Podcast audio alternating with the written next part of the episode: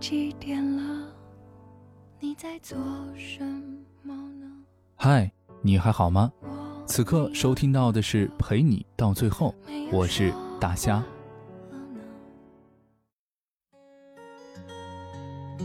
前段时间特别流行一句话：别人晒什么就是缺什么。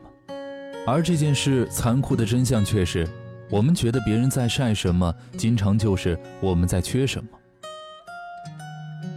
我刚工作那会儿，每个月领着四百块工资，每天最奢侈的事情就是早上买份报纸，然后在办公室里给大家轮番传阅，那种感觉自己就是上帝，仿佛他们读的不是报纸，而是我的施舍。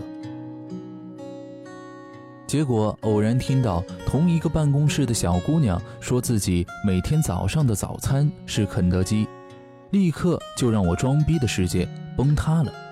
这种崩塌事故立刻转变成了自卑，自卑立刻进化成了鄙视，觉得不可能，每天早上吃肯德基，那他得有多有钱啊？我吃不起，他吃得起，我就觉得他在晒，他在显摆，他在吹牛逼，因为他拥有我无法企及的生活，那不是晒是什么呢？后来才知道，人家是富二代。每天早上吃早餐，这对他来讲算是平常事一件。后来我在论坛上遇到一件类似的事情，一个人发帖子说自己本来是要去买奔驰，结果路过保时捷瞄了一眼，就顺手买了一辆九幺幺。最招人恨的莫过于“顺手”这两个字。我能顺手做的事情就是去菜市场买水果，顺手买了几头蒜。他竟然能顺手买辆九幺幺，果不其然，帖子下面全是骂他吹牛逼的人。后来人家晒了一下家里的车，才知道九幺幺对他来说确实是顺手，因为自己没有，所以才会在意。试想，我也经常顺手买九幺幺，我绝对不会觉得他说这个话是晒，因为我没有这个能力。我没有这样的生活场景，我想象不出那是怎样的一种随意，我就会认定这是晒。其实人家顺手买辆九幺幺，跟我顺手买几头大蒜，没有什么太大区别。iPhone 现在对有些人来说也跟买头蒜没什么区别，但对于需要卖肾买 iPhone 的人来说就是显摆。带着这个思路再去看看你的朋友圈。如果你没有男朋友，别人在朋友圈里发跟男朋友吃饭的照片，那就是晒幸福。但是对他来说，那是最平常不过的一件事，因为你缺少这种幸福，你就觉得对方是在晒幸福。如果自己没法出门旅游，看到别人在发旅行的照片，那就是晒旅游。但对方不过就是想记录一下旅行的过程和体会。这对于你一个苦逼呵呵、每天只能加班的人来说，当然是晒。自己如果没有孩子，看到别人总发孩子的事情，那就是在晒娃。但那是对方作为父母最自然的情感表达而已。这对于你一个单身狗来说，简直就是在晒，嘿嘿嘿，嘿嘿嘿，无聊了，顺道产了个娃。自己如果没有美貌，看到别人发自拍就觉得那是狐狸精。但你有没有想过，女人嘴里的狐狸精往往都是美女这个事实？自己没有房子，看到别人家新房装修，就觉得那是在显摆，但人家仅仅是想记录下装修的过程而已。所以说，不要苍蝇面前拉屎，因为对于他来说，会觉得你是在炫富。如果当我们想评价别人为晒的行为时，懂得反思一下自己，是不是因为自己没有别人的条件才会觉得别人晒的？如果是，要发愤图强，不能学阿 Q，自己意淫着别人的心理状态，然后在别人评论里委婉地留下刻薄的话。看到别人的生活能够理解，反思自己的生活能够自省。哪怕别人真的是在晒，我们也觉得也是件平常的事情，这才是最高的境界。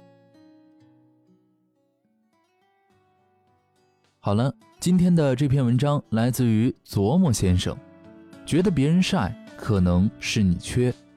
感谢你的收听，晚安。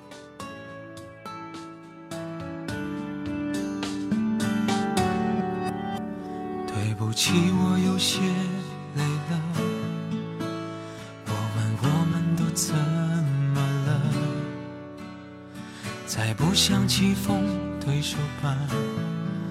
哪怕爱着、恨着或算着，突然有了很多心得，但却痛到不能选择。好多事我们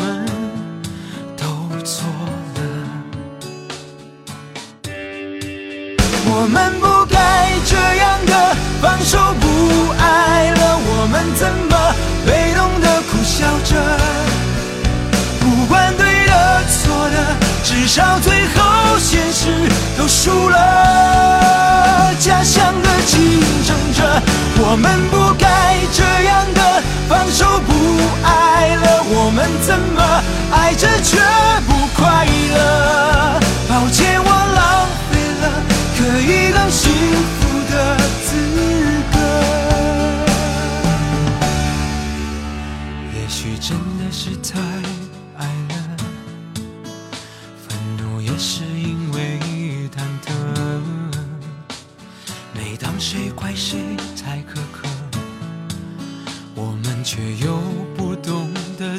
自责。好几次也都想算了，可心还会狠狠的疼着。想体谅你，却更难过。Oh no，我们不该这样的放手不爱了，我们怎么被动的苦笑着？至少最后现实都输了。家乡的竞争者，我们不该这样的放手不。爱了，我们怎么爱着却不快乐？抱歉，我浪费了可以更幸福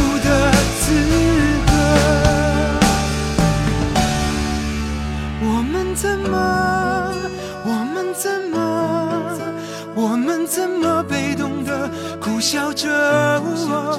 不管对的错的。至少最后